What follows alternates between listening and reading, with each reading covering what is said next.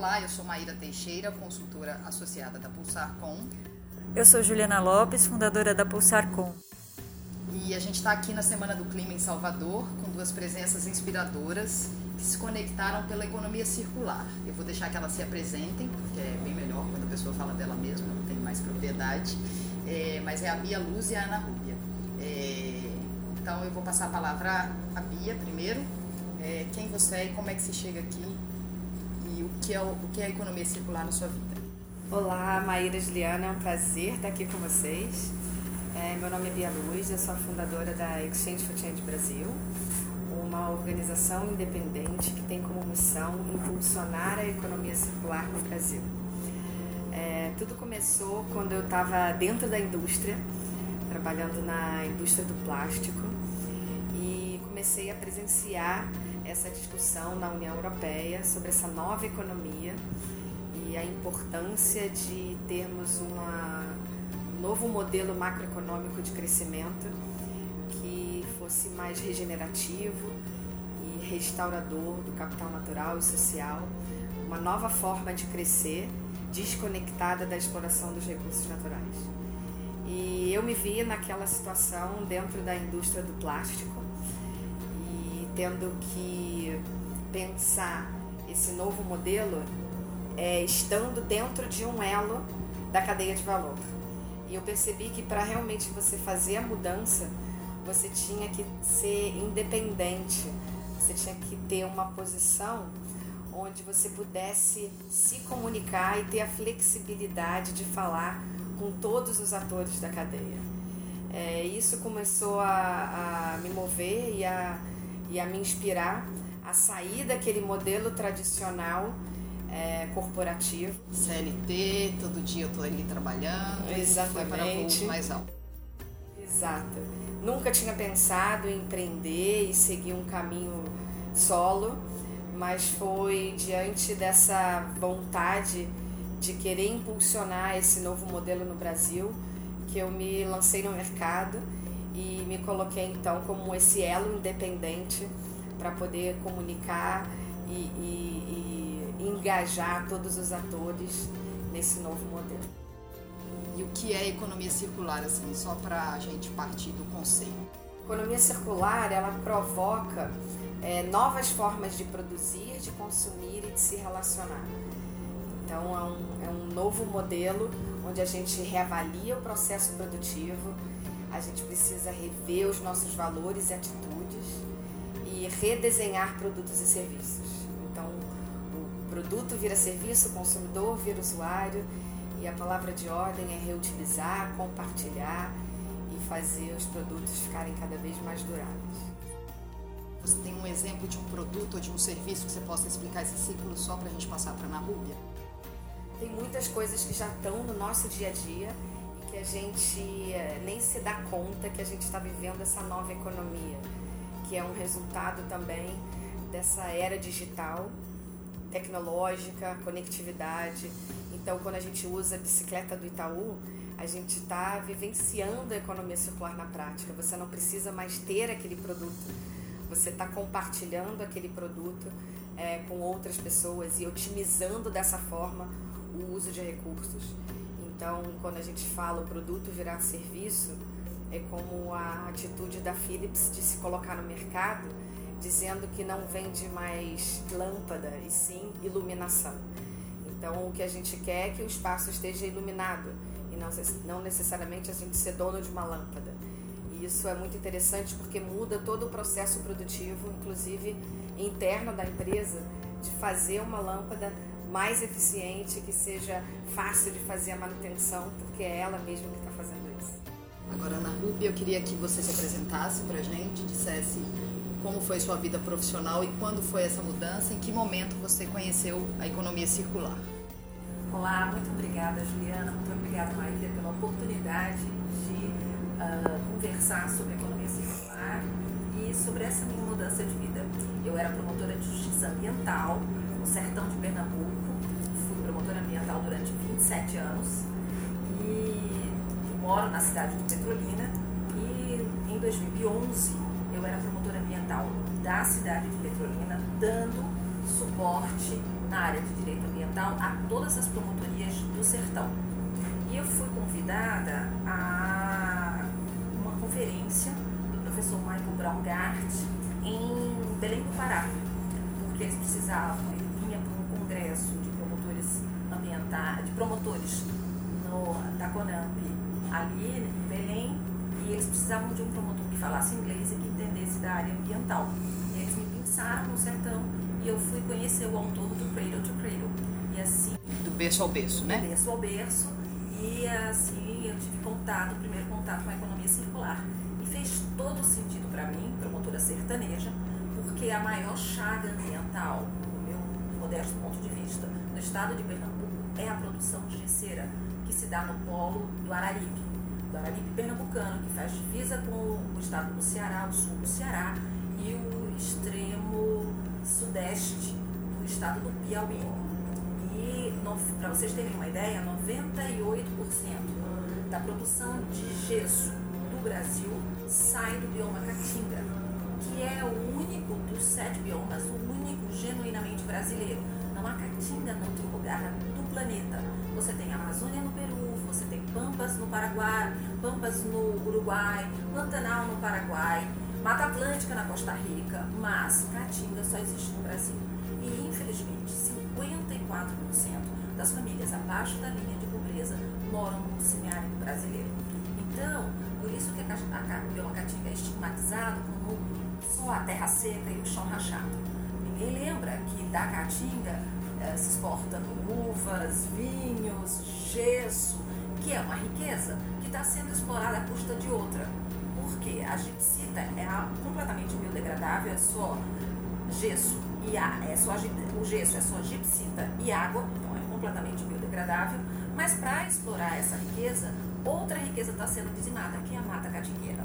A caatinga quer dizer em tupi-guarani mata branca, porque a mata fica toda uh, cinza, branca no tempo da seca. As folhas caem e ela fica toda seca, mas quando há chuva, quando o período da chuva vem, ela fica toda verde de novo. Então, é, a economia circular foi a possibilidade que eu vi de se explorar a riqueza do gesso, da gipsita, mas de uma forma mais que sustentável, uma forma regenerativa. E aí começa a minha luta de implementar isso no polo gesseiro. E aí você como promotora ou você... Dentro do Ministério Público, dentro uhum. exato. E aí a gente trouxe o professor Michael Braugart para o polo da Areia e ele ficou ali durante uma semana com os uh, empreendedores do gesso, é, mas uh, infelizmente por motivos diversos, inclusive políticos, a história não andou. E uh, o Araripe ainda está lá, veio a crise econômica e ainda está lá num absoluto desgoverno e a coisa continua. E agora um pouco pior, por conta exatamente da crise econômica, da recessão econômica. Mas, e aí eu não desisti da economia circular, então eu continuei uh, trabalhando com economia circular em Petrolina, e, mas resolvi que eu ia deixar a instituição. E aí a gente ainda fez dois projetos de economia circular, um na área de educação e outro na. dois na área de educação, ou três. Jardim Catingueiro, a Caatinga uh, Interativa a Farmacinha Catingueira, numa escola pública. É, a gente conseguiu que o, ID, o IDEB dessa escolinha em 2015 atingisse a meta de 2021 com apenas 12 semanas de intervenção e eu vi que esse caminho era possível, era viável. Então eu resolvi me aposentar do Ministério Público e me dedicar integralmente à economia circular no bioma. Eu percebi alguns elementos comuns na fala de vocês. É interessante porque cada uma traz a sua visão de mundo contextos complementares, né? A Bia trouxe alguns exemplos de grandes corporações multinacionais que estão conectadas já a essa tendência e adaptando seus modelos de negócio à economia circular. E a Ana trazendo essa perspectiva da economia regional e de negócios tradicionais, mas também é, se adaptando a essa lógica da circularidade. Eu vejo também um paralelo muito grande a, a como funciona a natureza, né? a, a, a economia circular para alguns pode soar muito ambiciosa, mas se a gente parar para pensar, essa é a lógica natural. É, queria que vocês comentassem um pouco isso, é, quanto isso é possível e se também os padrões e estratégias da natureza podem ser uma inspiração para construir soluções para colocar de pé essa nova economia que sustente a vida e que permita uma participação mais adequada nos ecossistemas. Com certeza, o meio ambiente é perfeito. Na natureza já dizia, é, nada se perde, tudo se transforma. Não existe lixo no meio ambiente. E a economia circular, ela provoca exatamente essa visão. Uma economia onde você desenha o produto de forma que não exista resíduo, porque o resíduo é o passivo da economia linear, que você extrai, produz, usa e joga fora. Né? O, o, o passivo, você não, não precisa existir se você redesenhar o sistema para evitar o problema. Então, é muito importante essa nossa correlação de forma harmoniosa com a natureza. E eu acho que a economia circular traz essa visão de harmonia, de equilíbrio. Para mim, a melhor palavra da economia circular é o equilíbrio. É você continuar crescendo é, de uma forma que você vá trazer produtos ao mercado, o consumidor vai continuar consumindo. Então a gente foge daquela percepção de que vamos parar de consumir, vamos parar de produzir, é, ser mais sustentável é produzir mais com menos. Mas será que a gente, se produzir mais com menos, a gente não vai estar só retardando o processo de desgaste desse meio ambiente? Então, ser, efici ser eficiente não é mais suficiente. Então, nós precisamos crescer e desenvolver de outras formas, novas formas de produzir e de consumir. E o relacionamento da cadeia de valor e das pessoas é essencial para a construção desse novo modelo. Então, por isso que a gente fala muito também dessas novas relações comerciais, da parceria, da colaboração. E por isso esse nosso papel, esse meu propósito, voltando então lá desde o início da nossa conversa, de querer ser esse elo provocador e, e articulador, de unir as pessoas para trabalhar esse senso comum de um novo modelo de crescimento. Então, é, eu acho muito interessante que a natureza é abundante. A natureza não pensa em resíduo.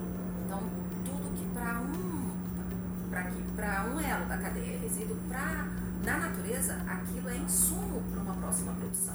Por isso que produção em ciclo fechado, por isso que o autor do berço a berço é, menciona se a gente tratar a natureza como do berço ao túmulo, que é o conceito prévio de sustentabilidade, a Terra, o planeta, o oikos, vai virar um grande cemitério.